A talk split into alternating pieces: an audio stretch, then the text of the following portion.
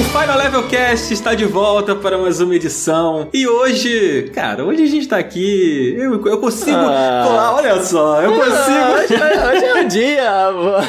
eu consigo sentir daqui da minha casa o ar de felicidade de Rodrigo Coelho, cara. Como, é, como você tá hoje, Coelho? Fala pra mim. Não, se eu tivesse tendo um dia ruim, que até poucos momentos até passei algumas dificuldades, Olha aí. digamos assim, a hora que eu entrei aqui, ó, nesse podcast pra falar sobre Zelda, a noite ficou clara e eu consegui ouvir o som dos anjos. Olha é só. isso, cara. A gente vai falar de Zeldinha hoje, mano. Skyward Sword. Ah, nem acredito, cara. Que maravilha. Pois é, pois é, cara. E olha só que curioso. É o primeiro programa que a gente vai fazer sobre um jogo de Zelda mesmo, né? Porque o Hyrule Warriors, convenhamos, né, gente? Aquilo ali não é Zelda. Aquilo ali é um negócio lá. É, é o Warriors, entendeu? é o Warriors, pô. É, mas não é, É Zelda, Musou, né? é Musou. É Musou. É, tem Zelda lá, mas não é Zelda. Justo, eu acho justo. É. Não é nem ofensivo, é justo. É, não, não tô querendo ofender, assim. Longe de mim querer ofender. Longe de desmerecer.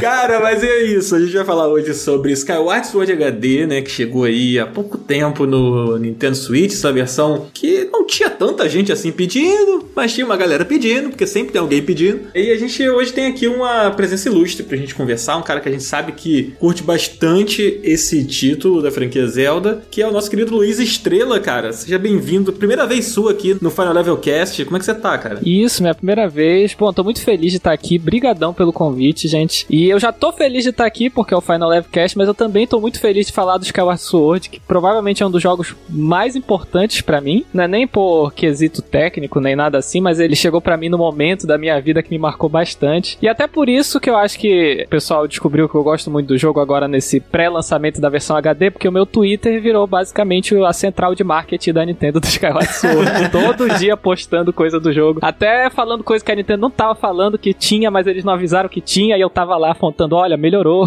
então, meio que nessa temporada do lançamento do Skyward Sword HD, o pessoal me conheceu como o maior fã de Skyward da internet. Justíssimo, deu super certo, olha só. Vamos falar junto aqui hoje sobre esse jogo. E olha, não é nem por questões técnicas, tudo bem você dizer isso hoje em dia, porque realmente hoje em dia a gente tá jogando o HD, um jogo de Wii. Mas na época que ele lançou no Wii, pô, era um primor técnico do Wii, né? Era bem impressionante isso na época. É, com certeza, não tô desmerecendo o jogo, mas eu falo que pra mim ele tem um Ah, peso bom. emocional, Ah, ele tem um peso emocional, que às vezes eu falo que Skyward é meu favorito, o pessoal começa, ah, mas isso e aquilo, eu falo, não, calma, é o meu favorito. É, o pessoal não quer, não. Não, você tem que gostar mais do Ocarina of Time, sei lá. Mas é porque tem, né, gente? ah, olha aí, olha aí. o Dan é um desses. Não, brincadeira, brincadeira. Cara, a pior coisa que surgiu com a internet é que você precisa justificar tudo que você fala. Mano, se você gosta mais, é porque você gosta mais, acabou, cara. Tá bom. Você gosta mais, é seu gosto, tudo bem, sabe? Você não precisa dar uma aula sobre o seu gosto pra tudo que você quer dizer que você curte, entendeu? Então, respeita o coleguinha. O coleguinha gosta mais do Twilight Princess do que o Ocarina. Ele tá errado? Tá! Mas tudo bem, deixa ele gostar, entendeu? Tipo, não tem problema. Tem Zelda pra todo mundo, tem muito Zelda. Tem, É, tem, tem, sim. E- tem, exatamente. E com certeza, esse aqui, apesar de ele ser um pouco divisivo, bastante divisivo até eu diria, Eu acho que ele é tem muito. muitas coisas positivas É, pra galera sim. gostar dele. Muitas Tem mesmo. uma coisa que até quem não gosta admite, né? Tem esses detalhes. É, com certeza, tem sim. É, a tem gente sim. vai falar bastante sobre isso aqui, né? Ele teve uma recepção um tanto conturbada na época, né? Dividiu as pessoas. E acho que até hoje ele é bem, bem divisivo. Mesmo com esse relançamento aí, eu continuo vendo pessoas que mantiveram seu pensamento. Mas a gente vai bater esse papo aqui. Eu fiquei curioso, Luiz, sobre a sua história, cara. Que você falou que você tem uma história. Ele veio num momento da sua vida. Conta pra gente, cara. Como é que foi essa relação de amor aí?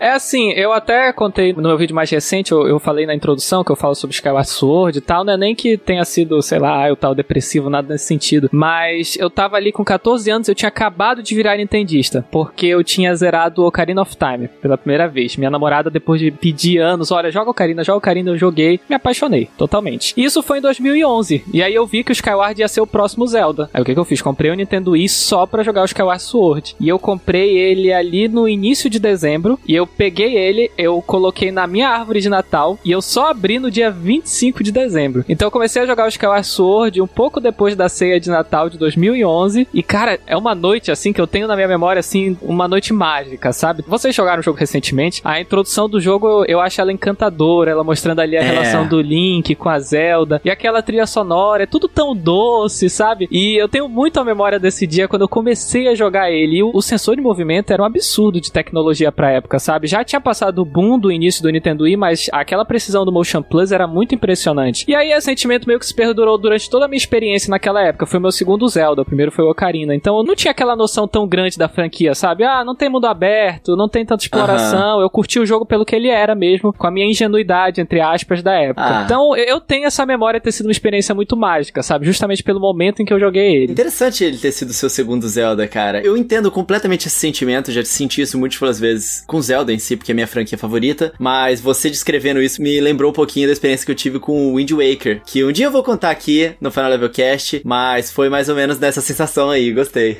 me identifiquei. É, fica na memória os momentos, os sons, tudo aquilo fica marcado de uma maneira diferente, né? É, com certeza. É bom demais, cara. Eu lembro do, do Skyward Sword, ele saiu no final do ano, né? 18 de novembro. Exatamente, muito perto do meu aniversário. Eu fosse aniversário dia 13, eu lembro que foi muito perto. E eu me lembro que eu fiz a pré-venda dele, né? Eu moro aqui no Rio de Janeiro. E aí eu fiz a pré-venda dele numa loja que era bem longe da minha casa, assim, mas que era perto da casa do meu pai. E aí eu pensei, pô, vai ser fim de ano, né? Perto ali do meu aniversário e tal. Quando ele chegar, eu vou lá no meu pai e provavelmente já vou estar de férias e tal. Não, não me lembro exatamente se eu tava no pré-vestibular. Eu sei que eu lembro que eu comprei naquela loja porque ela ia ter o kitzinho que vinha com um controle dourado. E eu queria aquele kit porque aquilo era a coisa mais linda do. do... Nossa, Cara, sim. muito lindo, meu Deus. Na época, assim, pô, eu lembro quando anunciaram, assim, que eu vi na internet e tal, eu fiquei, meu Deus, eu preciso ter isso aí, custe que custar. Eu vinha de uma decepção com Twilight Princess. Eu joguei ele no Wii, quando eu comprei o Wii, e eu não gostei do Twilight Princess, então eu fiquei muito traumatizado. E tudo que eu tinha visto do Skyward Sword eu tava adorando, assim. Então eu falei, cara, esse jogo vai ser foda, preciso comprar, não sei o que. Fiz a pré-venda. Eu já contei essa história aqui com ele? Não, eu tô super interessado, porque eu já deu palpitações aqui que você falou que você não gostou do Twilight Princess. ah, mas isso, mas continue, isso eu já contei, por favor. Isso eu já contei, pô. É, não, isso eu sei, mas ah. toda vez que eu ouço, Dan, eu fico assim, tá ó, bom. fica marcado. Desculpa, tá bom.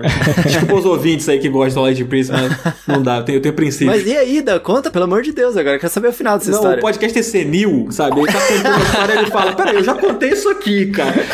Mas aí, desculpem ouvintes se eu já contei e tô me repetindo. Aí, tá bom, fiz a pré-venda, comprei, não era uma coisa barata, né, assim e tal. E aí eu fiz a pré-venda, né, com aquela grana que eu tava guardando pro aniversário ali. Sei que eu comprei a parada, e aí, na semana do lançamento, o cara da loja me liga e fala assim: não vamos receber o jogo. Nossa, aí eu, puta mano, merda. aí não. Aí eu comecei a entrar nos sites, assim, que estavam fazendo pré-venda, né? Nenhum tinha mais. Todas a pré-venda tava esgotada daquele kitzinho. E aí eu fiquei tão frustrado, mas tão frustrado, que tipo, eu falei, cara, o que, que eu vou fazer? Eu não vou ter o kit. E aí eu acabei não comprando o jogo, porque eu queria comprar ele com o kit, com o emote. Acabou que o tempo passou, eu não joguei ele na época do lançamento, eu só fui jogar o Zelda, tipo, sei lá, seis meses depois, assim, do lançamento, e não foi a versão com o emote. Ah, não. Agora eu entendi, Dan. Você desesperado para comprar essa versão do Joy-Con, isso tava mal acabado dentro do seu coração, cara. Reparação histórica. Esse novo Joy-Con. É isso é. aí, é por isso que eu peguei o Joy-Con agora do jogo, porque eu precisava. Você reparou. É, é isso. Exatamente. Eu acabei lá na frente, sabe? Eu desisti de procurar, as pessoas estavam vendendo muito caro, né? Eu não tinha grana para pagar o preço que a galera. Sabe como é que é, né? O negócio esgota, o pessoal sobe o preço e tal. E aí eu falei, cara, eu não vou pagar, sei lá, o dobro do que eu poderia ter pagado na época. Eu vou esperar aparecer num preço razoável. Não apareceu.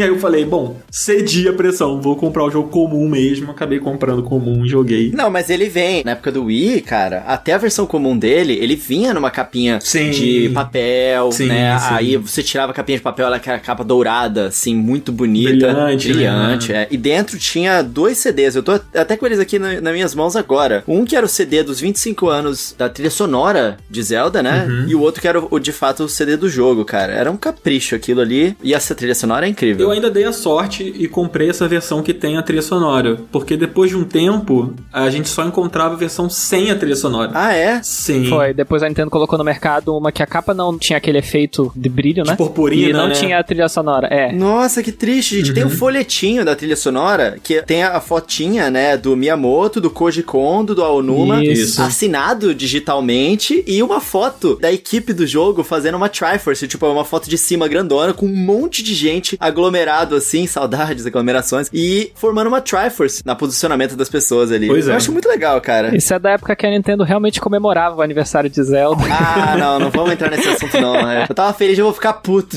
Não, mas a gente vai falar disso aqui mais pra frente. Que a gente tem que falar disso. Mas aí foi isso. Essa foi a minha história. Enquanto o Luiz contava, né, o quanto ele foi feliz por poder ter jogado o jogo na época do lançamento, eu fui lembrando aqui assim, Pô, puta, mano. Só frustração.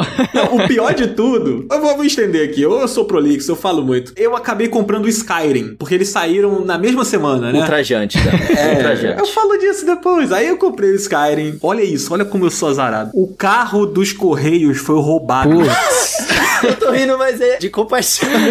Mano. Cara, que azar. Cara, aí eu lembro que eu comprei numa loja. Eu acho que isso nunca tinha acontecido com eles, assim, sabe? Tipo, não era uma loja tipo uma Americanas da vida, não. Era uma loja que vende game de forma mais independente, assim. E aí eu acho que isso nunca tinha acontecido com eles. E aí foi mó rolê pra eles me devolverem o dinheiro. Eles não tinham o jogo pra mandar outro. Cara, foi mó rolê. Eu lembro que eu fiquei um mês, assim, esperando a resolução pra quando finalmente o dinheiro foi estornado pra mim, aí eu comprei o Skyrim. Acabou que o meu final de ano foi uma porcaria, né? Eu gastei dinheiro, não fiquei com o Skyward Sword.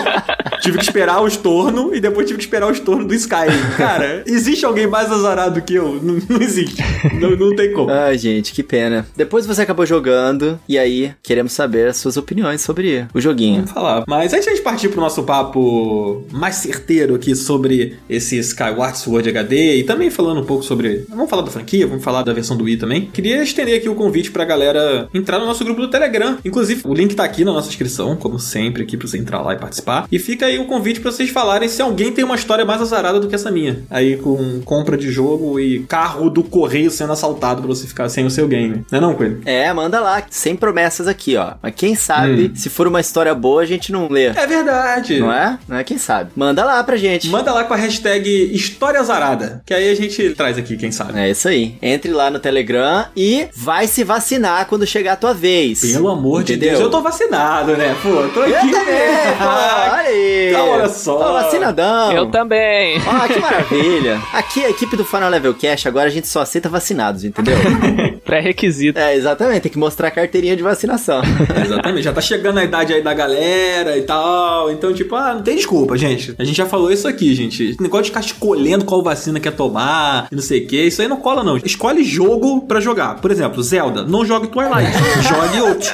Entendeu? Vacina não escolhe, vacina você toma que tiver. Aplica lá no braço, tá bom. Vai lá que essa pandemia vai acabar em breve, em breve. Se todo mundo fizer a sua parte. É isso aí, tamo junto. Agora vamos falar de Zelda? Let's go! Falar mais de Zelda, né? A gente já falou de Zelda aqui, né? Vamos falar mais. Vamos, vamos, vamos. Eu não vou mencionar Breath of the Wild hoje. Ah, mas eu duvido. Acho que é quase impossível. Vamos nessa.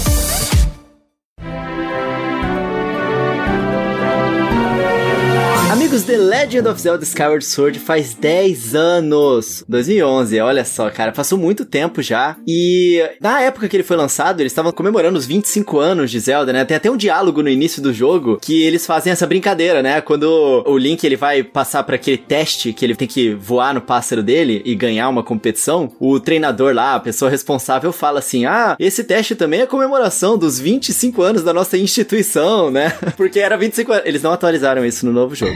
Continuou 25 anos. Eu achei justo. Mas Zelda Skyward Sword, do que, que ele se trata, cara? Ele é o primeiro Zelda jogo da cronologia, né? Ele conta realmente a história da formação da Master Sword e da importância do herói e da Zelda, né? A primeira vez que a Zelda realmente ela é reconhecida pela deusa protetora do mundo, né, Luiz? An- Antes do Luiz falar alguma coisa, eu só quero acrescentar aqui uma coisa. Essa parada que você falou que eles não atualizaram dos 25 anos é só mais um claro sinal de que a Nintendo está cagando pro aniversário de Zelda, tá? Ah, vai começar? Poderiam Dan? ter atualizado o texto, gente. É uma linha de texto. Os caras podiam ter atualizado. uma linha de texto, não.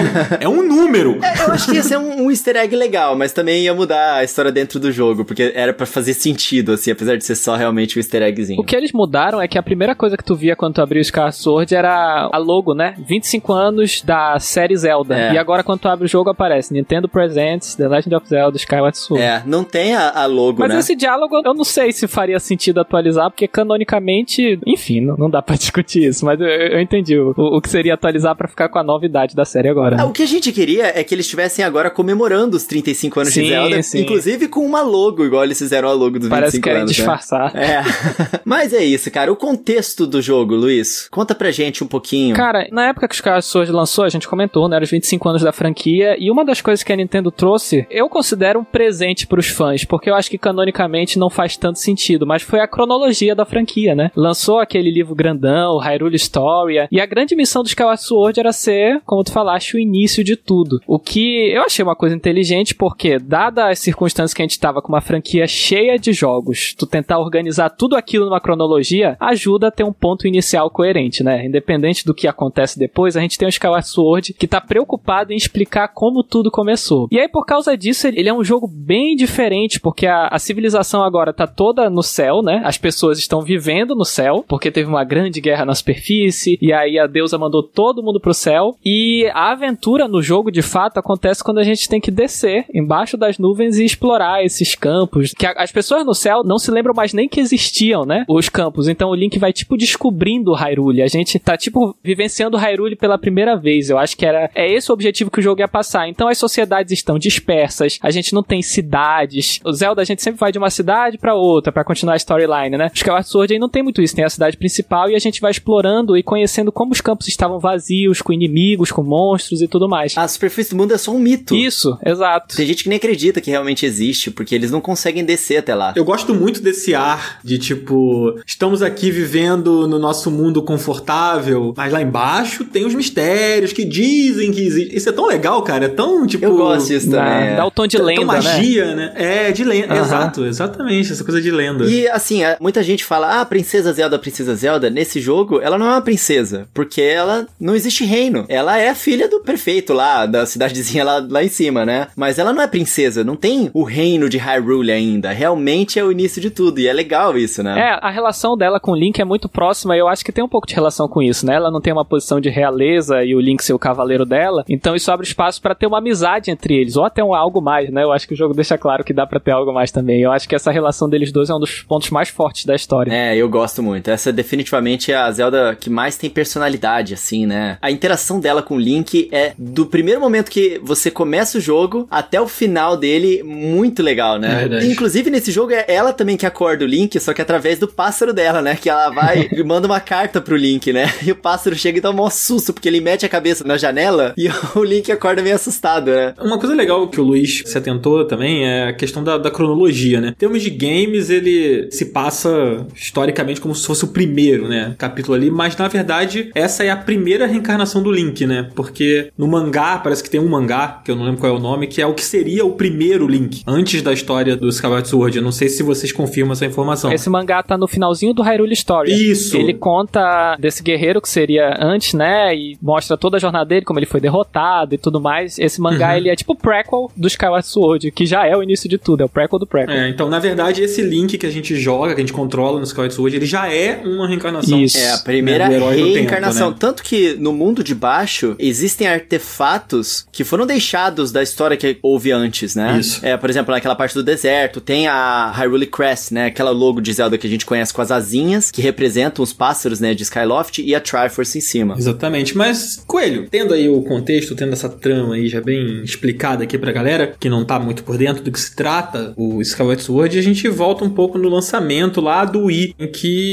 existiam grandes expectativas, né, em cima do Skyward Sword, porque, enfim, o Nintendo Wii já tava chegando no seu gás final, assim, né, então a gente já sabia que o Skyward Sword fecharia, a ideia era que ele fechasse com chave de ouro o Nintendo Wii, então a expectativa em cima desse Zelda era muito grande, né. A franquia em si passava por uma época, assim, meio que ela já não tava mais tão relevante como ela tinha sido um- há um tempo atrás, assim. E talvez existisse uma expectativa de que o Skyward Sword causasse o impacto que o Breath of the Wild causou anos depois, assim. E aí teve uma recepção meio divisiva, apesar das notas do jogo terem sido ótimas. Acho que os fãs ficaram um pouco divididos. Em que time você tava, cara, nessa época, assim? Você se decepcionou? Você achou que ele atendeu as suas expectativas ou não? Cara, nessa época eu acho que não sei nem se era a franquia que tava desse jeito ou se era mesmo o console, porque o Skyward Sword, ele é, na verdade é o segundo Zelda do Wii. Ou melhor, tiveram relançamentos e coisas que você podia baixar no Virtual Console e tudo mais. Mas é porque o Wii ele lançou lá com o Twilight Princess, né, que ele fez igual Breath of the Wild do Wii U pro Switch. O Twilight Princess saiu do GameCube no final pro Wii. E ele já tinha algumas coisas, né, do Wii e tudo mais. E o Skyward Sword ele lançou bem tardiamente. Eu acho que ele acabou sendo um pouco ofuscado por isso, porque o Wii, a curva do gráfico tava bem pra baixo, assim, né? Ele já tinha É. saído daquele pico. Mas assim, é a minha franquia favorita. Eu já amava Zelda nessa época. E eu super tava no hype train, porque a gente via, caramba, eu vou poder voar nos céus. A único contato que a gente tinha com os céus antes, no Zelda 3D, foi no Twilight Princess naquele templo que tinha nos céus, né? E, cara, o jogo ia ser nos céus e o jeito que eles venderam, cara, eu vou poder voar e vai usar os controles de movimento. A gente sempre esperou no Wii que a gente fosse ter um jogo que você pudesse controlar a espada um para um, seja de Star Wars, alguma coisa. A gente teve isso só no Sports Resort e pouquíssimas outras coisas, né? Ter isso em Zelda era uma coisa que me empolgava demais. Você utilizar a sua mão para se movimentar, para resolver puzzles e tudo mais. Então, eu definitivamente estava no time do hype, assim. Eu tava com a expectativa bem alta. E quando ele chegou, como foi uma experiência muito diferente do que eu já tinha tido antes, eu estranhei o jogo. Mas ele me conquistou muito fortemente, assim. Muito mesmo. Eu joguei ele um pouco atrasado, então eu acho que eu fui um pouco contaminado pelos outros lançamentos da época, assim, né? Como eu contei aqui no início do cast, eu joguei o Skyrim no meio do caminho, né? E, cara, era impossível não comparar o Skyrim com o Zelda. Eu acho que, pelo menos para mim, né, e para alguns amigos próximos na época, assim, existia um sentimento de que o próximo Zelda tinha que ser aquilo que o Skyrim estava se propondo a ser. Um mundo aberto, muito foda, com proporções muito gigantes, sabe? E ele não foi, né? Pelo contrário, o Skyward Sword, ele vai numa direção completamente oposta. Ele não é um mundo aberto, ele não tem um Hyrule Field, é, é, com sabe? Certeza. É muito diferente, né? Enquanto a gente via o Twilight Princess, por exemplo, tentando ser próximo do que foi Ocarina, a gente viu o Skyward Sword tentando não ser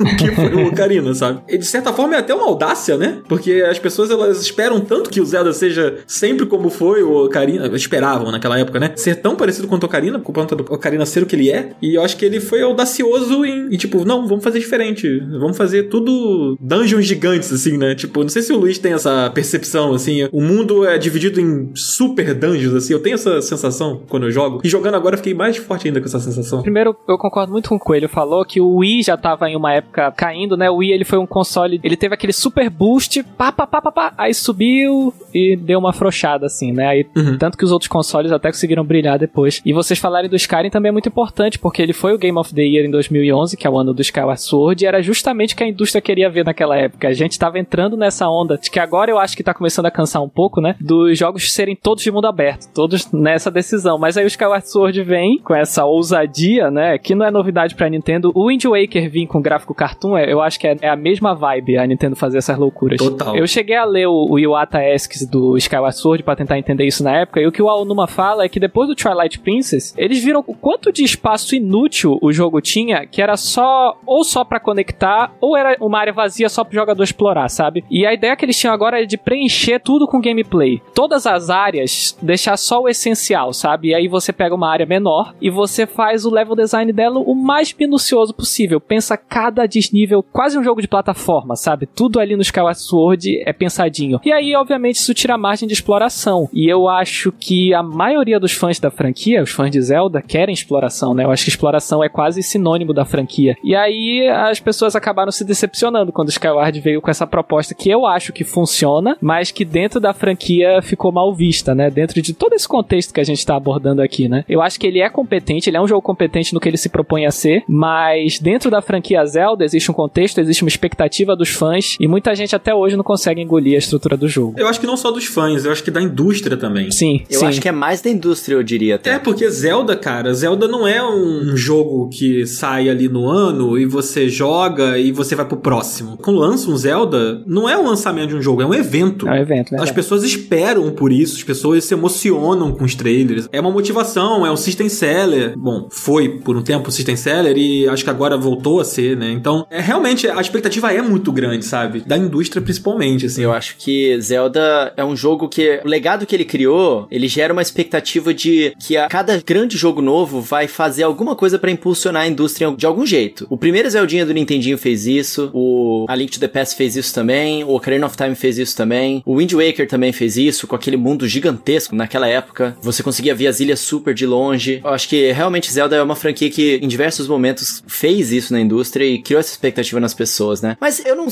sentia isso. Na época eu senti que as pessoas gostaram muito do jogo. Eu fui descobrir que as pessoas não gostaram do jogo muito tempo depois. Pelo menos no meu círculo, cara, todo mundo ficou apaixonado por esse jogo, assim. Eu, na época, não gostei, cara. Eu vi pessoas questionando, né? Poxa, mas a gente precisa mesmo do Skyward Sword no Switch, sabe? Quando rolou o anúncio naquele evento que foi um evento de aniversário, se não me engano, né? Eu vi algumas pessoas questionando no Twitter, falando, ah, ninguém queria isso, que fosse uma coletânea e não um jogo sozinho, e não sei o quê. E eu, de certa forma, eu concordava, e acho que até falei isso aqui no podcast, em algum episódio que a gente fez, e hoje eu tenho outra percepção depois de rejogar, porque como eu falei, eu fui contaminado pelo Skyrim e pela indústria da época, né? Pelo que tava acontecendo, e hoje eu acho que eu fui muito injusto, sabe? Com o Skyward Sword na época, porque eu não consegui observar ele com os olhos que eu deveria ter observado, sabe? E hoje eu vejo ele com outros olhos, assim. Existe muito isso, né? Às vezes a gente conseguir aproveitar ou não um jogo, dependendo de como tá o ambiente em volta falando daquele jogo. Às vezes, se tem muita gente falando mal, a gente começa a focar e prestar muita atenção nas coisas ruins e acaba deixando passar as coisas boas. Eu acho que isso para qualquer coisa de entretenimento, na verdade. Sim, né? é, acontece. A franquia Zelda meio que sempre rola em menor ou maior escala isso de no lançamento todo mundo tá falando bem. Porque o Skyward, no primeiro dia, a coisa que eu mais tenho na cabeça é abrir o site da IGN, tá lá o 10 bem grande. E se eu não me engano, essa review da IGN falava que Ocarina of Time encontrou um oponente à altura. Ah, eu lembro dessa frase, foi, verdade. Foi uma das reviews que mais me deixou assim,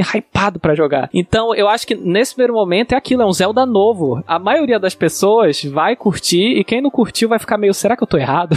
e aí, com o tempo, eu acho que as pessoas começam a ficar mais críticas. Hoje em dia, a gente vê gente criticando até Breath of the Wild, o que há algum tempo atrás era inimaginável, né? Então, acho que isso faz parte do ciclo de todo jogo também. Às vezes a gente joga depois, rejoga, né, sem aquela emoção inicial e tudo mais. Apesar que eu valorizo muito a primeira experiência, sabe? Eu acho que isso também conta. Mas faz parte do processo. Não, total, assim. Mas isso aí que você falou, tem gente que fala mal do Breath of the Wild, tem gente que fala mal do Ocarina hoje, mano. Nossa, é, tem uma galera. E assim, Tem lógico, tudo mal. é passivo de crítica, né? Tudo Sim, tem sim. um- as coisas ruins e tal. Menos o Ocarina. Mas tem uma galera que não gosta, que acha o Ocarina um jogo muito burocrático. Eu até entendo, mas eu acho que o conjunto da obra é, Gente, é tão incrível, sabe? 1998. É, surreal. Só é isso surreal, eu tenho pra é dizer, surreal. sabe? Olha tudo que ele fez e depois você olha a data que ele saiu. E olha, eu joguei em 2010, na época eu nunca ia falar que o Ocarina era datado, sem brincadeira. Em 2010 que eu joguei pela primeira vez, foi uma das melhores experiências que eu já É. tive. Mas assim, o Skyward Sword eu acho que ele merecia sim uma segunda chance. Porque eu senti que ao longo do tempo o Wii foi extremamente popular, mas muitas pessoas que gostam de videogame optaram por outros consoles na época. E o Switch é um console que muita gente mesmo tá voltando a jogar videogame por causa do Switch. É, mas não apenas isso, tá tendo um console pela primeira vez no Nintendo Switch. E muitas pessoas que tinham abandonado a Nintendo na época do Super Nintendo, Nintendo 64, voltou pra Nintendo através do Switch. E não teve essa experiência do Skyward Sword. E eu acho que ele é um jogo que merece. Então eu fiquei feliz que eles fizeram esse relançamento, sabe, Dan? Eu concordo com você, cara. Eu acho que se tem algum jogo que merece uma segunda chance, a oportunidade dele ter essa segunda chance é no Nintendo Switch. Não que o Skyward Sword fosse um jogo que precisasse de uma segunda chance ou não, assim, sabe? Acho que ele merece uma segunda chance. Cara, ele foi muito bem avaliado na época, muita gente curtiu, teve gente que não gostou, mas eu acho que é esse desbalanceamento de expectativas, assim, sabe? Então eu acho que ele saindo agora fez muito bem pro jogo, sabe? É, as pessoas não estão tão contaminadas, eu acho, com o que estava acontecendo naquela época. Talvez estejam contaminadas pelo Breath of the Wild, mas aí é um papo pra gente falar um pouquinho mais pra frente. Eu acho que o povo tá mais contaminado hoje com o preço, isso sim.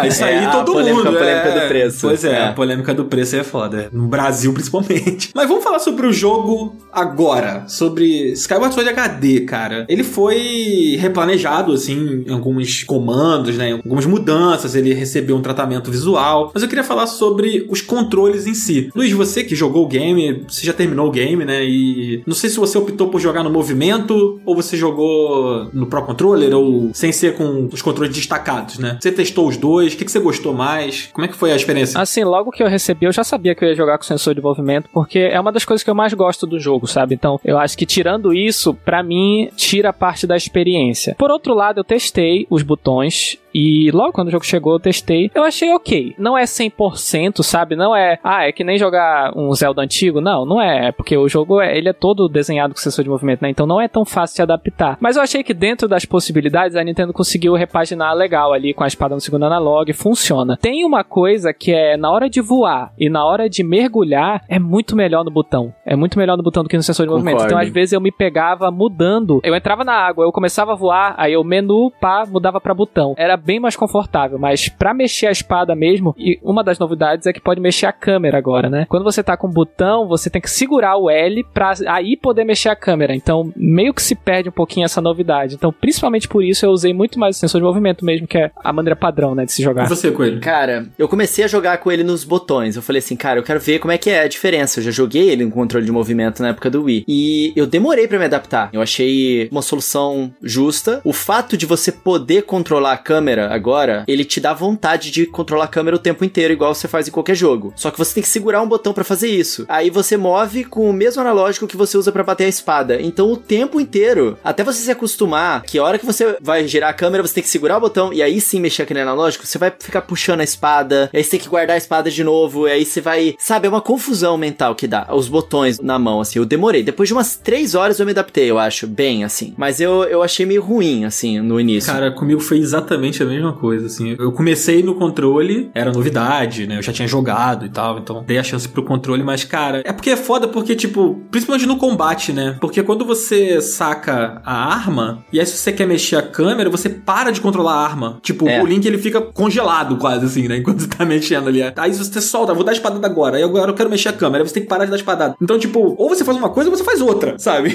Aí... Cara, aquela primeira caverna do jogo que você tem que matar os morceguinhos que vêm na sua direção. Uhum. Caraca, cara, eu ainda não tava controlando direito os botões. Putz, mas foi uma chatice matar aqueles bichos. Eu, na primeira vez que eu joguei esse jogo no Wii, eu passei daquilo assim, ó, zup, zup, zup, fui embora. a primeira vez que eu joguei no botão agora no Switch, caraca, eu perdi vários corações para aqueles morceguinhos à toa, sabe? Por confusão. Mas aí o que, que você fez? Você passou pro movimento? Falou, ah, Dani, se eu vou jogar no movimento. Cara, não, eu queria me forçar a aprender. Depois que eu aprendi os botões, foi suave, deu para aproveitar bem o jogo. Eu acho que as pessoas, elas têm que saber que vai rolar um período de adaptação, mas persevera, porque vai valer a pena depois, se você quiser jogar nos botões. E eu acho que essa adaptação, ela rola dos dois lados, porque o cara que não jogou no Wii e que não é tão familiarizado com o controle de movimento, uma dessas pessoas é o nosso querido Cardoso, que não tá aqui gravando é, hoje. O Cardoso falou. É. Ele não gostou do movimento porque ele não gosta, ele acha chato ficar fazendo o movimento, ele não acha muito funcional e tal, ele não curte, não é a dele. Mas é a mesma coisa, tipo, se você insistir, você vai pegar a manha do movimento e você vai ver que é muito legal e, e funciona. Já era bom no Wii, já era funcional. E eu acho que no Joy-Con ficou muito superior. Você não precisa ficar todo duro, sentado, preocupado se a barra de sensor tá pegando o seu o emote, sabe? O giroscópio ele facilita. Cara, eu tô jogando o jogo esparramado no meu sofá, parece uma lesma, assim, sabe? Só com a mãozinha pra cima, assim, mexendo, como se fosse uma varinha de condão, assim, sabe? Balançando. Essa tradução do sensor de movimento pro botão mostrou como o Skyward Sword tem um sistema de batalha que é incomum isso pra franquia Zelda, mas não é tão acessível, sabe? Não é qualquer pessoa que pega e consegue aprender. É quase. Eu vou fazer uma comparação absurda, mas nos jogos da Platino, que são hack and slash, eles enchem de opção de botão. O Astral Chain, por exemplo, você usa o segundo analógico para controlar o outro bicho e dar porrada. A gente jogando o jogo da Platino sabe que tem uma curva de aprendizado porque é um jogo com combate complexo. Aí chega num Zelda, eu acho que muita gente estranha, né, tu ter essa curva de aprendizado para aprender o combate num jogo que até então Sim. sempre foi bem acessível e bem fácil de batalhar com os bichos e tudo mais. Aí tem a recompensa, o sistema de combate dele é muito interessante, tem toda aquela dança de você saber o lado certo de acertar e tudo mais, mas é complexo. Eu acho que essa complexidade do combate, no fim das contas, isso é muito Zelda. Porque, cara, é. cada luta que você tem é como se fosse um quebra-cabeça ali pra você desvendar. Sim, total, total. Sabe, você tem que saber como atravessar aquela defesa daquele inimigo. Ele faz um movimento em que na diagonal ele deixa um ângulo aberto ali, que é ali que você tem que atacar. Então você tem que estudar o inimigo para saber como é que é o movimento dele, para saber qual é a brecha que ele deixa para você acertar. No início do jogo você sente menos isso, porque os inimigos são mais simples, né? Mas quando você enfrenta aquele bicho que tem um monte de braço, ou que tem um escudo grandão, você começa a entender, ah, tá, então tem que atacar aqui, tem que ser nessa direção, tem que ser desse jeito. Então no fim das contas você precisa pensar como o Zelda sempre te ensinou a fazer com suas dungeons e com seus mapas e com sua exploração, até no combate. Então no fim das contas é Zelda pra caralho. é isso. muito, muito. Cara, todos os encontros desse jogo, não só de inimigos, mas tudo é pensado pra movimento, pra você utilizar a espada com a cabeça, não é só você sair batendo. Tipo, entra no inimigo, tem que olhar para que lado que a boca dele tá abrindo, para você bater na hora certa. Você chega na entrada da caverna, você tem que usar os movimentos para poder quebrar, tipo, destruir as arvorezinhas ali. Uhum. Todos os encontros do jogo, eles são pensados para ser usados o movimento, e isso é um super ponto positivo desse jogo, porque não tem um momento no jogo, um encontro que você tenha com algum objetivo que seja automático, chato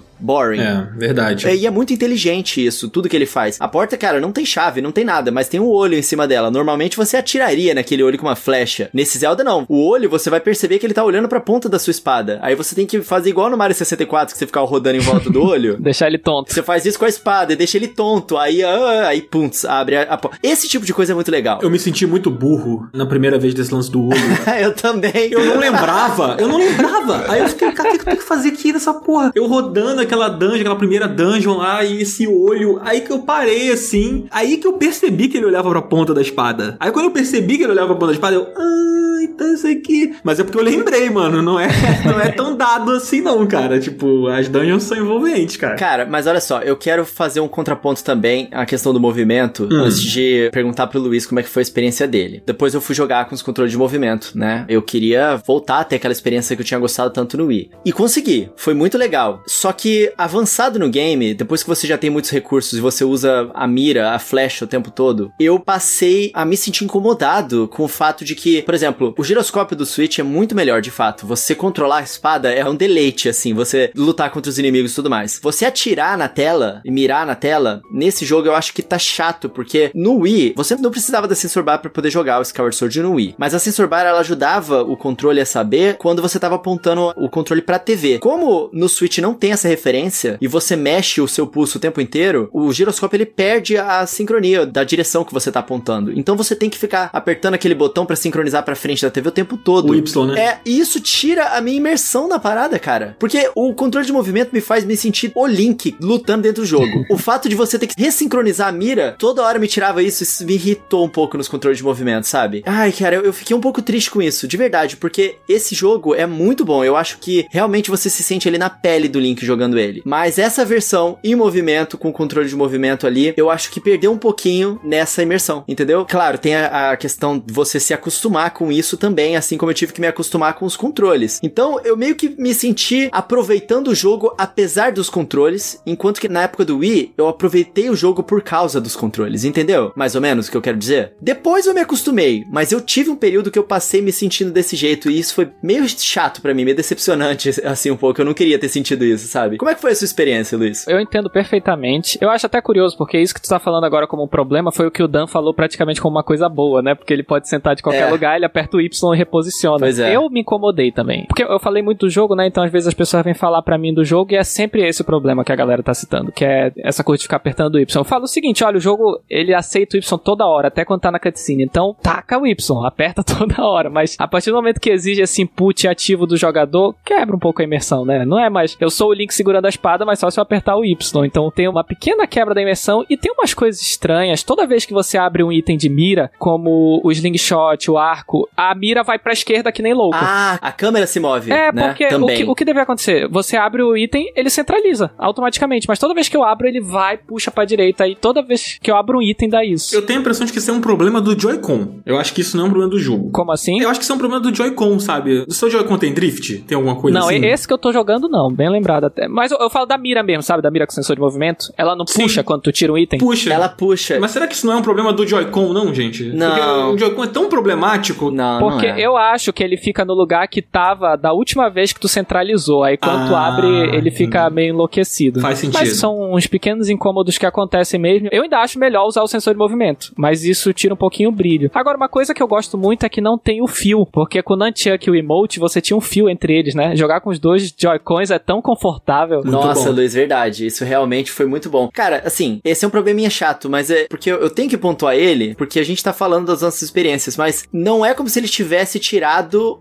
deixado a experiência do jogo ruim. Foi uma coisa que ele me sim, incomodou sim. ali, mas o, é como eu falei, eu aproveitei muito o jogo apesar desses problemas. O jogo ainda foi incrível e foi muito maravilhoso voltar a jogar com os controles de movimento, né? Porque, cara, não tem outro jogo que utiliza os movimentos de forma tão inteligente em todos os encontros que você tem igual Skyward Sword. Não sei de outro jogo que faz isso. Então, isso é um ponto muito legal e único desse jogo, né? É, isso é verdade. E uma coisa que eu acho que vale a gente comentar, assim, não precisa se aprofundar tanto, mas que é importante comentar é que na época que eu joguei no Wii, a coisa que mais me afastou do jogo foi que ele era um jogo muito cheio de tutorial. A sua companion do jogo ela era insuportável e tudo que você fazia era assim: você entrou numa sala, olha só, uma rúpia verde, ela está dinheiro. Cara, era muito chato, assim. Parece que, tipo assim, foi um jogo feito para quem nunca jogou videogame na vida. É sabe? no Wii, né? Faz Wii, sentido. É. Era como tava a cabeça da Nintendo na época. Né? exatamente, mas eu acho que eles, eles levaram num nível assim tão alto, sabe? E aí entra mais uma vez a comparação com Skyrim, que era um jogo que, mano, tu saiu lá daquela parada do dragão lá, do iníciozinho do jogo, o mundo é teu, problema teu, sabe? Sai aí e faz tudo. Ah, mas eu não sei, problema teu.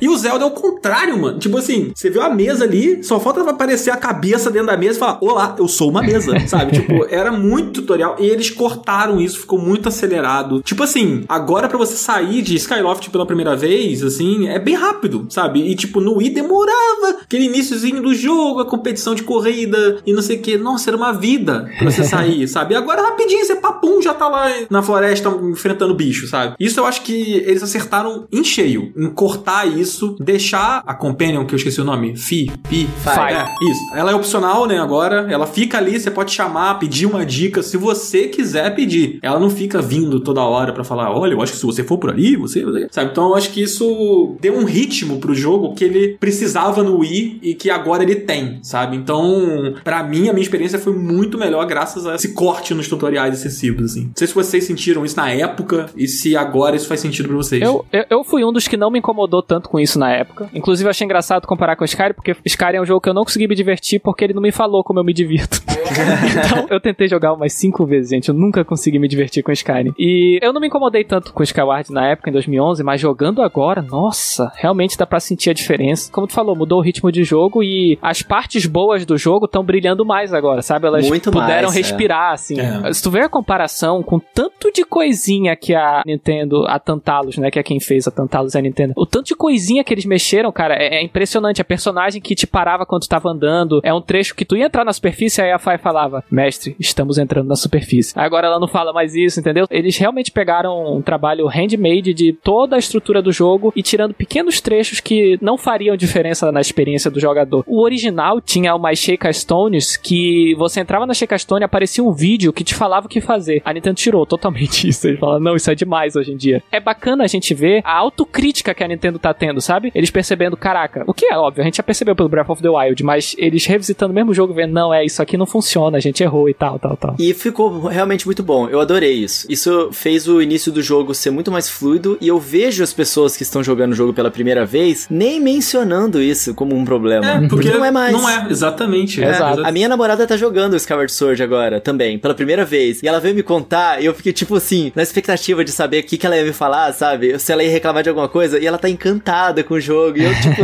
yes, que legal, cara. Muito Show legal, demais. Eu acho que o Luiz, ele falou a palavra certa, assim. As partes boas do jogo brilham ainda mais agora por causa disso, né? Essas melhorias que eles fizeram. Total. Agora, uma parada que as pessoas também comentam, a gente falou um pouquinho lá no início, que eu acho que a gente precisa comentar aqui. E aí eu acho que já entra até uma comparação com o Breath of the Wild direta, né? Assim, que é o jogo que veio depois e tal. Que é a questão da linearidade ali, né? E principalmente do mundo que não é um mundo aberto, né? Que eu tenho a sensação que muita gente esperava isso, talvez, dele na época, e ele não é. Mas eu vou jogar aqui pro alto, assim. Vocês acham que faz falta, assim, ele ter um, uma Hyrule Field? Ou funciona do jeito que ele foi feito com ele? O que que se sente, assim, quando você olha com essa percepção? Principalmente agora, assim, depois de ter jogado o Breath of the Wild, de tudo que passou, assim. Cara, eu já joguei e rejoguei esse jogo várias vezes. Depois joguei Breath of the Wild, então eu já sabia o que esperar. Eu acho legal ver a minha namorada jogando e meio que perceber se isso faz falta nela, porque o Breath of the Wild foi o primeiro jogo pra ela.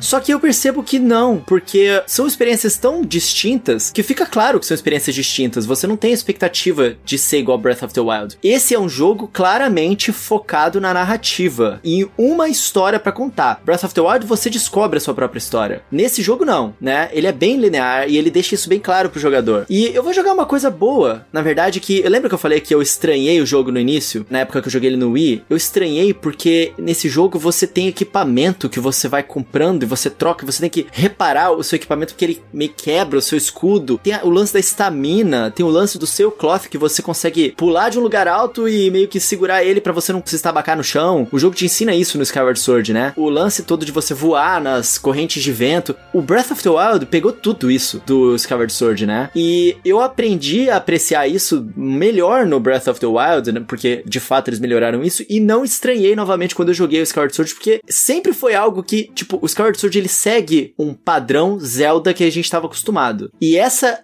questão toda da estamina e dos equipamentos era muito diferente do padrão Zelda. Então toda vez que eu rejogava o jogo, eu achava estranho de novo, porque eu vinha esperando jogar o Ocarina of Time, o, o Twilight Princess, até porque eu joguei ele de novo depois de ter jogado o Twilight Princess HD e eu senti isso de novo. Mas o Breath of the Wild me fez me acostumar com isso, porque eu rejoguei milhões de vezes e aí quando eu retornei mais uma vez, eu achei bom, eu achei legal esse sistema que eu antes eu achava meio esquisito, entendeu? Então assim, no sentido de liberdade, é lógico que são coisas diferentes, então eu não sinto falta. Eu me incomodo um pouco mais com outras coisas que eu falo daqui a pouquinho, mas eu acho que teve coisas boas que Breath of the Wild fez para Skyward Sword sim, para mim. E você, Luiz? Como é que você acha que o jogo se encaixa em um mundo pós Breath of the Wild? Cara, para mim foi muito bacana jogar porque ele traz uma série de coisas que o Breath of the Wild deixou para trás, sabe? Então, ter essas dungeons de novo, com itens específicos para cada dungeon, e na minha humilde opinião, o Skyward, ele, dentro da fórmula clássica, ele executa tudo muito bem, sabe? Ele é um dos Zeldas da fórmula clássica, assim, mais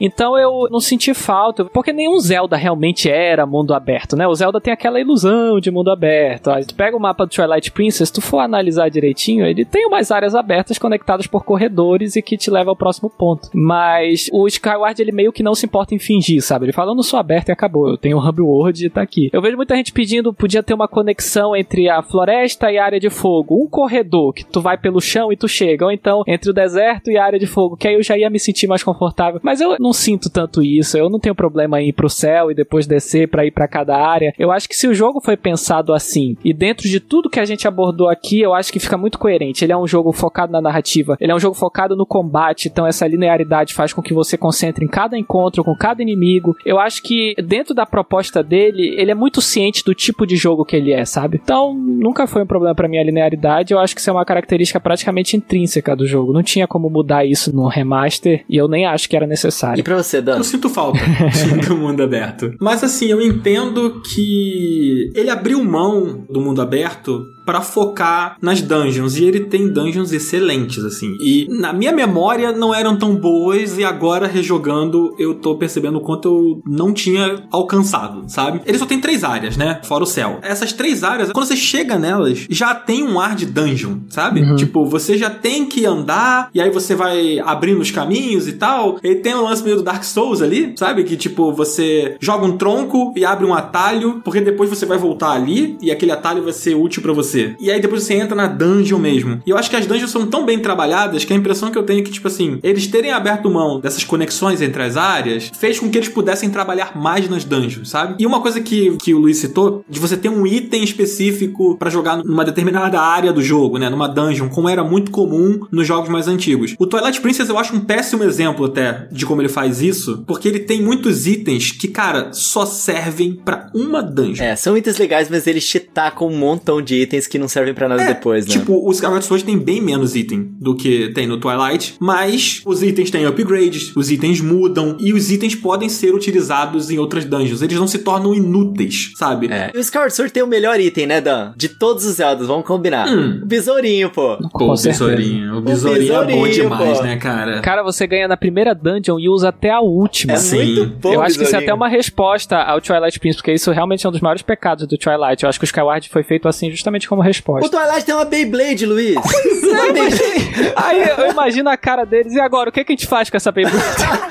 Pô, os caras metem aquela bola metálica gigante que o Link carrega nas costas e falam, meu Deus, onde é que eu vou usar Mas isso? era style, vai. Estileira, aí aquela lá ela é estileira. Não, o detalhe é que eu acho que o drone, eu chamo de drone, o drone, ele é exploração, né, cara? É. Quando eu cheguei no deserto pela primeira vez, no caso, vai, pela segunda, né, porque eu já tinha jogado, mas assim, eu não lembrava muita coisa, então vamos dizer que é a primeira vez. E aí eu falei, cara, vou, vou dar um voo aqui, né, pra ver o que que tem Conhecer a área. É, reconhecimento de área. Exatamente, e depois você faz um upgrade pra que ele voe mais rápido, né, então você consegue explorar mais. Depois ele consegue pegar coisas, é bacana pegar bomba e joga bomba de cima. Eu, eles usam muito bem o item. Cara, é muito legal como os itens podem ser úteis até o final do jogo. Exato. Por exemplo, você não descarta o estilingue, sabe? Porque antes você tinha a sensação de que o estilingue era o seu arco e flecha temporário. Né?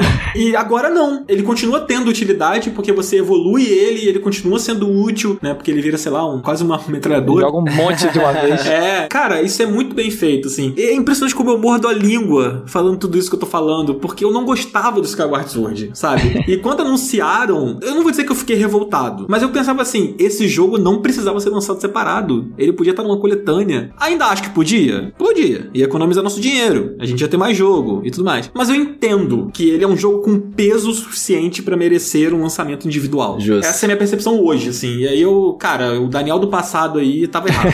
eu já falei mal do Skyward Sword. Se, sei lá, se forem lá no meu Twitter de scrollar lá, vai achar eu falando mal.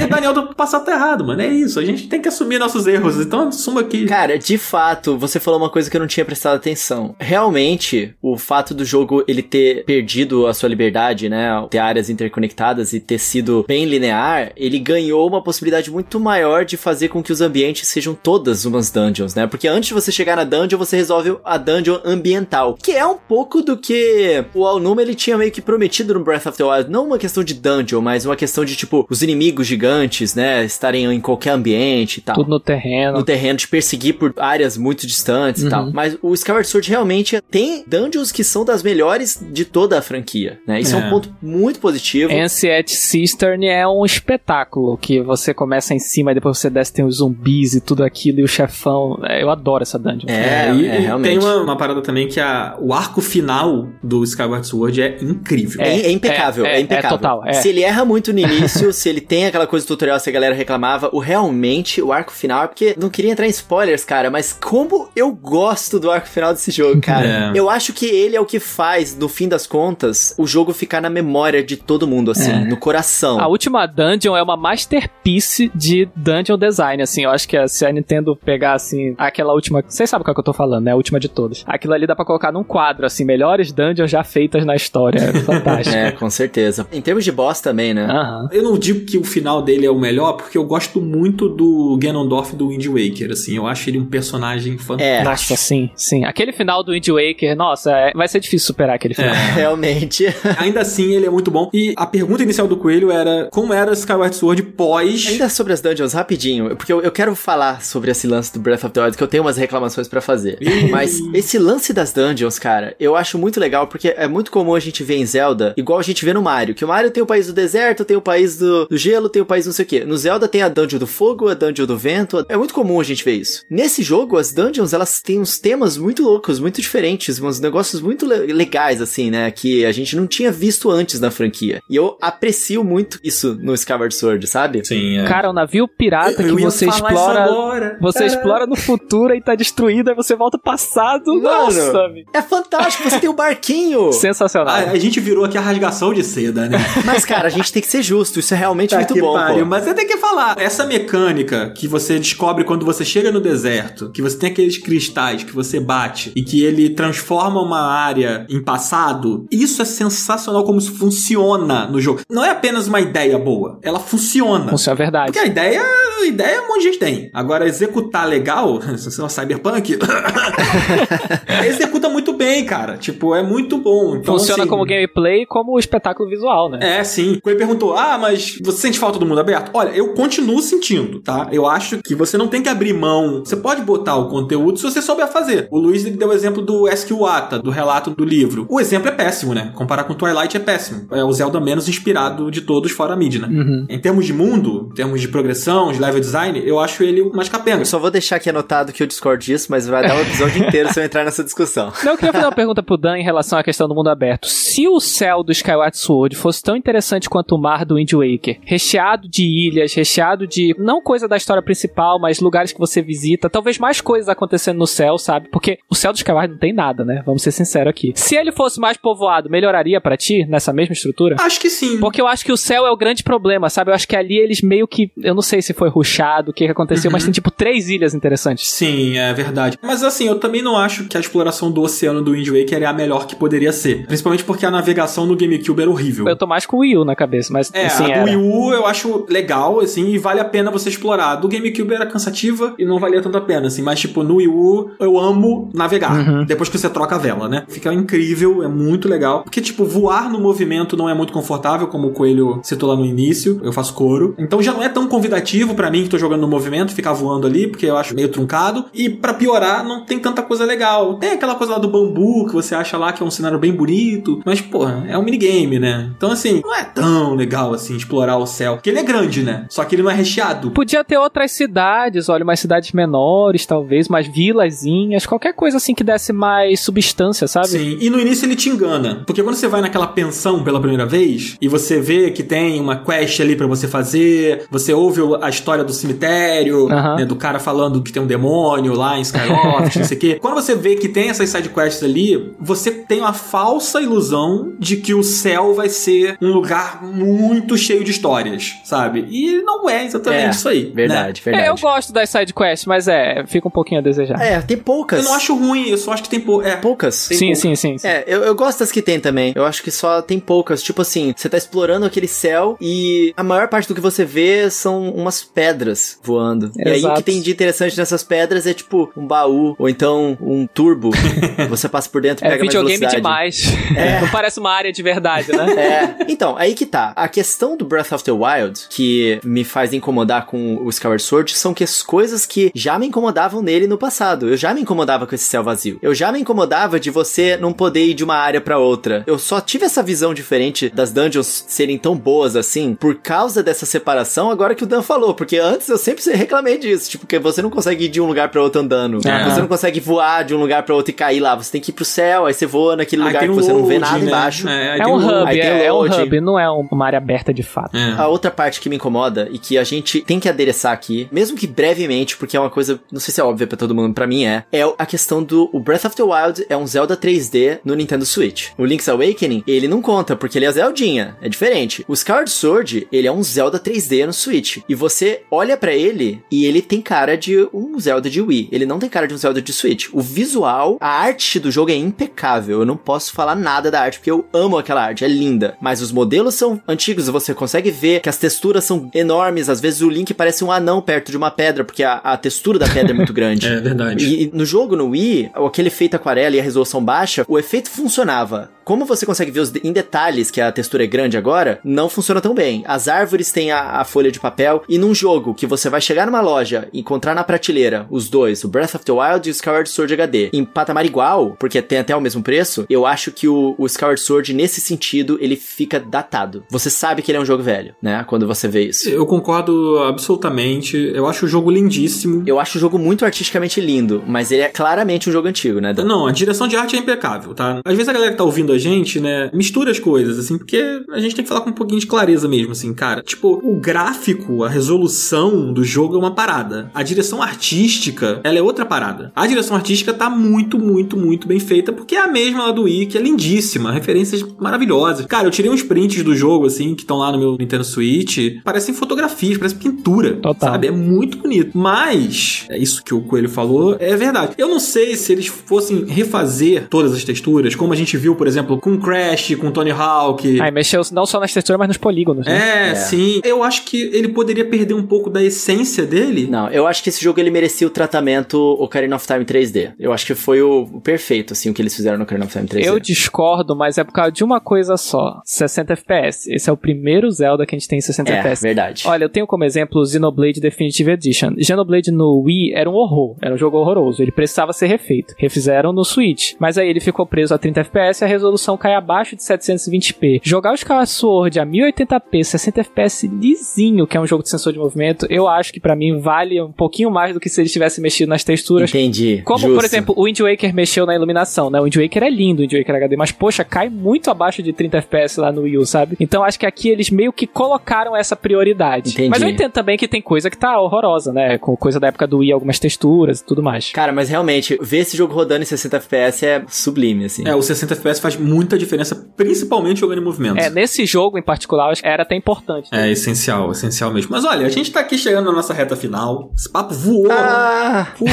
Nossa, cara. Voou igual o Link voando lá no. É muita coisa. É muita coisa pra falar, mas eu não queria que a gente acabasse esse papo aqui sem falar o seguinte. O Coelho falou um pouco, né, que muita coisa do Skyward Sword a gente viu no Breath of the Wild. Por exemplo, o Paraglider, que é uma parada que você tem ali no jogo de forma bem embrionária do que você vê no Breath of the Wild, mas ele tá lá. E você vê outros elementos, né? Dá pra gente citar alguns aqui. Mas isso aí a gente já sabe. Eu quero saber o seguinte: vocês acham que a gente pode ver mais do Skyward Sword no futuro de Zelda, Luiz? Se eu perguntasse isso antes da E3, eu ia falar que não, loucura, Skyward tá no passado, agora é Breath of the Wild. Depois que gente viu aquele último trailer do Breath of the Wild 2, né, que parece que a coisa subiu aos céus, me vem na cabeça pensamentos muito interessantes de trazer algumas coisas do Skyward Sword pro Breath of the Wild, talvez não, não tô falando que vai ser um jogo linear com sessão de movimento, mas trazer alguns elementos que deram certo, sabe? Trazer talvez algumas dungeons mais bem desenhadas, trazer essa coisa do céu, quem sabe trazer Loft Wings, eu ia amar voar com Loft Wings num espaço mais aberto, né? Enfim, eu tô começando a pensar nessa possibilidade que eu não pensava antes, de que o Skyward poderia afetar o futuro da série. Lembrando, Skyward Sword e Breath of the Wild é o mesmo time, é Eiji Aonuma e Hidemaru Fujiabashi. Então, eles devem ter aquele carinho pelo Skyward, sabe? Devem gostar dos elementos do jogo, então eu não acho impossível que ele afete o futuro da franquia daqui pra frente. Eu acho que é muita coincidência os caras trazerem o jogo separado assim e tal, no mesmo momento em que, tipo, pouco tempo depois a gente vê esse trailer Total. mostrando o céu, mostrando as ilhas voadoras, assim. E é disso mesmo que eu tava falando, é do trailer da E3 mesmo. Eu acho que pode ter uma conexão aí, eu tenho certeza que o coelho tá ali se coçando pra ele falar já- o que ele acha.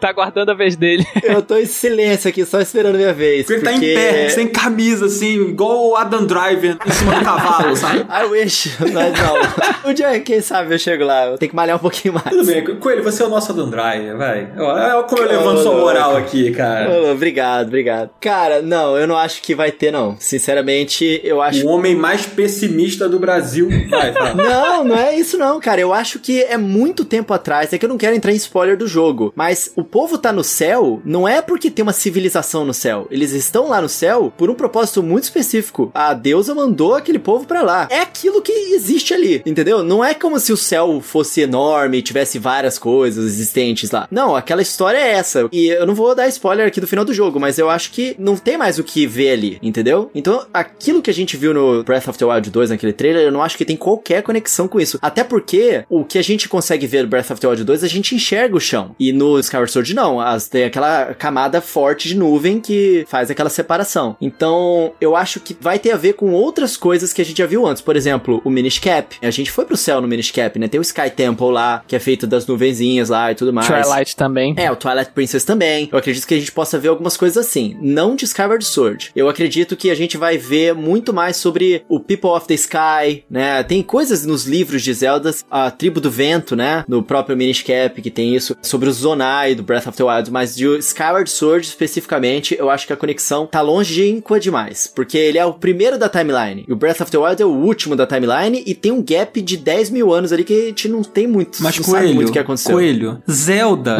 e viagem no tempo são quase sinônimos, Coelho. É verdade, você tem um ponto interessante aí. Então, Assim, falando de lore, eu acho que o coelho tá certo. Realmente não tem nada a ver. Mas eu me pergunto se o simples fato de estar no céu, pra mim, não só tá no céu, mas o Link caindo daquele jeito, sabe? Pra mim é muito Skyward Sword, aquele É, jeito que isso ele é cai. verdade. Pode ser que alguma Acho coisa. que já tá confirmado então que tem, né?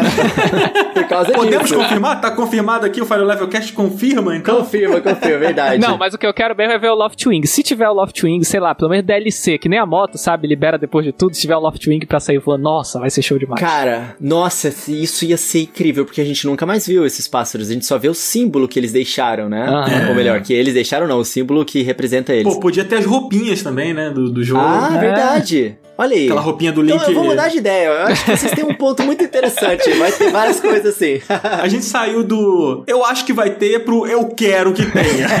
é verdade. E as dungeons, eu acho que pode ter. Puxa, sim, por favor. Dungeons ambientais, assim, eles podem pegar isso do Skyward Sword, que a gente não viu muito isso nos outros Zeldas também. O Skyward Sword faz isso de uma forma muito única. E eu gostaria de ver isso no Breath of the Wild. Breath of the Wild faz isso também. Tipo, pra você subir numa torre, todas as torres que você tem que fazer, você resolve um puzzle que é ambiental, igual o Skyward Sword fazia. Mas também você pode pular, entrar no controle de tempo, soltar uma bomba, explodir, sair voando, aí você consegue chegar lá em cima pulando isso tudo. Sim. É muito difícil não poder fazer alguma coisa É. no Breath of the Wild. É aquilo, mano. Tipo, o Skyward Sword, eu comparei ele com o Skyrim lá no início, falando que ele é o oposto. E ele é o oposto do Breath of the Wild, porque o Breath of the Wild é, isso. sim. Ele é um grande filho dessa febre do mundo aberto, né? Ele acaba que pega todos os mundos abertos, chacoalha dentro de um- uma coqueteleira, e aí sai a melhor bebida que poderia poderia sair da história, assim. e é isso, não tem como. O, o Skyward Sword ele vai apontar pra outra direção, né? Então, Total. as dungeons são diferentes, é tudo, o conceito é diferente, mas eu não concordo muito com quem fala que o Breath of the Wild não tem dungeons. Ele tem. E ele tem os puzzles, mas é diferente. É, outra é. parada. Eu até gosto das Divine Beasts, eu só acho que elas podiam ser mais diferentes, sabe? porque é tudo a mesma cor, aí tem a mesma cor das shrines, eu só queria assim mais essa criatividade, e elas são curtas, sabe? Mas os puzzles em si e o design delas eu, eu gosto, eu acho bem feito até. É isso. Sabe uma coisa, Dan? No Breath of the Wild, ele pegou o tiro da espada do primeiro Zelda, que você tá com o coração cheio e você atira. Eu acharia muito legal se no- na sequência de Breath of the Wild ele pegasse um pouco do que a espada do Skyward Sword tem, de você puxar a energia Ah, do céu, né? Você aponta a espada Ah. pro céu, tá ligado? O Skyward Strike. É, o Skyward E Strike. poder interagir com itens do cenário, né? De preferência, assim. Como É, também acontece isso. de forma mais embrionáriazinha, assim, no, no Skyward Sword, mas que ela não é. Isso não é a parada, né? Mas isso tem no jogo também. É, gente, Fai confirmada no Breath of the Wild 2.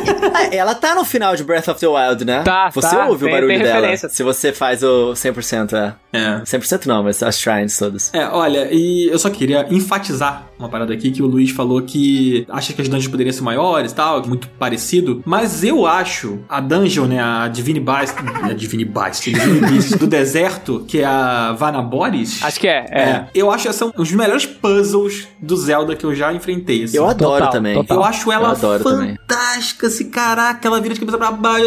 É muito maneira. Essa é sensacional. Porque ao mesmo tempo que tem ela que é muito boa, tem a do Revale lá, eu não vou lembrar o nome, que parece que acaba quando termina, sabe? Vamedo. É, É. e aí, como o jogo não é linear, né, tem esse problema de uma parte ficar mais fácil, outra mais difícil. Eu queria, sei lá, botar mais Divine Beast, dar uma diferenciada, mas o conceito em si de você mexer a dungeon, nossa, eu acho muito foda. É, né, cara? Eu demorei, inclusive, pra fazer a minha primeira Divine Beast por causa disso. Aham. Porque eu não entendi que eu tinha que mexer o bicho. É, a hora que eu descobri, eu falei, caraca, que É, irado. muito maneiro. Inclusive, o Ângelo lá do meu Nintendo, ele, ele detesta essa dungeon do deserto. E sempre que ele twitta falando mal dela, eu vou lá e respondo: Essa é a minha favorita do jogo.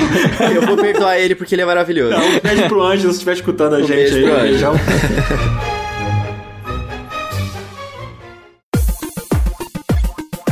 Cara, agora sim a gente vai chegando aqui na nossa reta final desse Final Level Cast, que esteve nas alturas, né? Vai, a gente esteve nas alturas aí em outros podcasts, né, Coelho? E agora a gente volta a voar aqui, isso aqui com nossa franquia do coração, que é o Zelda. Queria agradecer muito a presença do nosso querido Luiz Estrela, cara. Muito obrigado por ter disponibilizado um tempo pra gravar aqui com a gente, por ter topado. E as portas estão abertas pra você voltar. Deixa pra galera aí suas redes, seu trabalho, o pessoal poder seguir você, fala o que você tem feito. E obrigado, cara. Pô, cara, muito obrigado pelo convite, de verdade. Eu adorei o papo aqui. Eu já tinha muita vontade de participar do cast e, enfim, cumpriu todas as expectativas. Eu tenho o meu canal, que é o canal Estrela, que é Estrela é meu sobrenome, por isso que eu uso. É Luiz Estrela e canal Estrela, com dois L's. E lá eu, eu tento postar toda semana, mas nem sempre eu consigo, né? Às vezes eu bate um- uma limitação criativa, eu não consigo fazer vídeo, aí posta na quarta ou no sábado, vai postergando. E eu tento pegar um assunto diferente toda semana. É sempre sobre Nintendo, mas toda semana eu falo uma coisa diferente. Eu fiz um vídeo falando sobre como eu faço o vídeo, que foi o especial 2 mil inscritos, mas, tipo, não é a norma. Geralmente eu falo sobre Nintendo. Eu fiz um vídeo falando sobre o senso de humor da Nintendo. Aí o meu último vídeo foi sobre Skyward Sword, que se você for assistir agora vai ver um monte de coisa que eu falei aqui repetido, mas com reforço visual e tudo mais. Então, quem quiser dar uma passada, quem se interessar por esse tipo de conteúdo, só ir lá no canal. E no Twitter eu tô com arroba luizestrela underline. Quem quiser me seguir também, tô sempre lá. Bom demais. Galera, eu queria enfatizar um pouquinho aqui, realmente, pra entrarem no YouTube agora e procurarem o canal Estrela. É, o Luiz, ele faz um trabalho muito legal no YouTube. Muito legal. Os vídeos dele são ótimos de assistir. Eu gosto muito. Luiz, parabéns pelo seu trabalho mesmo. Tô muito feliz de estar gravando com você aqui hoje. Eu sou fã mesmo do seu trabalho, cara. Tamo junto. Pô, cara, obrigado. Com essa divulgação aí do coelho, tô feito já. Ô, louco. E olha, eu acho muito vergonhoso você ter bloqueio e não postar, tá? Porque eu posto conteúdo sempre. você pode ir lá no meu canal do YouTube, tem vídeo diário, tá? Todo dia pode ir lá conferir. Que Ah. Você é uma vergonha pro YouTube, pô. Tem que seguir aqui o meu exemplo. Daqui só quem cumpre mesmo o cronograma é o coelho. Sim, só o Coelho. E a gente aqui do Final Level Cast, né, Coelho? Que a gente tá Ah, aqui tá com Com certeza. Toda quarta-feira, 10 horas da manhã, o Final Level Cast tá aqui, sem falhas, com episódio fresquinho e de vez em quando ainda tem episódio extra. Então, galera, uma coisa assim, eu pedi pra vocês irem lá no YouTube e seguirem o Luiz, e eu vou enfatizar um pedido pra vocês aqui que acompanham e gostam do Final Level Cast. Entra no seu agregador de podcast favorito e favorita, e segue, clica no botãozinho de seguir lá, que cada um tem um diferente. Isso é muito importante pro nosso podcast, A gente sabe que muitas vezes os programas eles não avisam as pessoas, né? Spotify ele não, não costuma avisar. Nenhum avisa, né? É, mas esse botãozinho ajuda pelo menos a ficar ali na sua home e tal. E é importante para os algoritmos de cada um das plataformas de podcast também recomendarem a gente. Então contamos com vocês aí e tamo junto. É isso aí. Vamos manter sempre um episódio fresquinho para vocês aqui quarta-feira às 10 da manhã. Exatamente. E além de seguir o nosso podcast, você pode seguir a gente, né? Tem aqui na, na descrição, tá lá minhas redes, tá a rede do Coelho, a rede da Márcia, nossa queridíssima Márcia Effect, que não está aqui hoje. Não tem a rede do Cardoso ainda. A gente promete todo episódio que a gente vai botar, mas a gente vai botar. A gente vai colocar lá a rede Procura dele. o Cardoso nas nossas redes. É, não é difícil achar o Cardoso, gente. Não é difícil. É só você procurar lá que você vai achar. Ele faz charme, ele faz é, charme. pois é, ele tá no grupo do Telegram. Ó, aí, se você entrar lá no grupo, o Cardoso tá lá. E tem umas figurinhas ótimas, inclusive. E do Cardoso. Então, assim, é só pedir, entra lá, eu quero a figurinha do Cardoso. A gente manda lá pra você. Fica tranquilo. Cara, Luiz, muito obrigado mais uma vez, mano, por você ter disponibilizado um tempo, ter trocado esse papo aqui com a gente. Coelho, muito obrigado pela sua presença sempre iluminada. Ah, muito obrigado, Dan, pela sua gentileza sempre. Você é incrível, eu adoro gravar com você. Poxa, cara. hoje eu te chamei de Adam Driver. É, não, Olha eu só. tô me sentindo. Nossa, tô feliz hoje. Poxa. Tá falando de Zelda, só do Drive, caraca, eu, até dormi bem hoje. Maravilhoso. Gente, valeu. A gente fica por aqui e até semana que vem, 10 horas da manhã. Tamo aqui. Ah, segue a gente, aquela coisa toda. Tchau! Até mais! Tchau! Valeu! Tururu,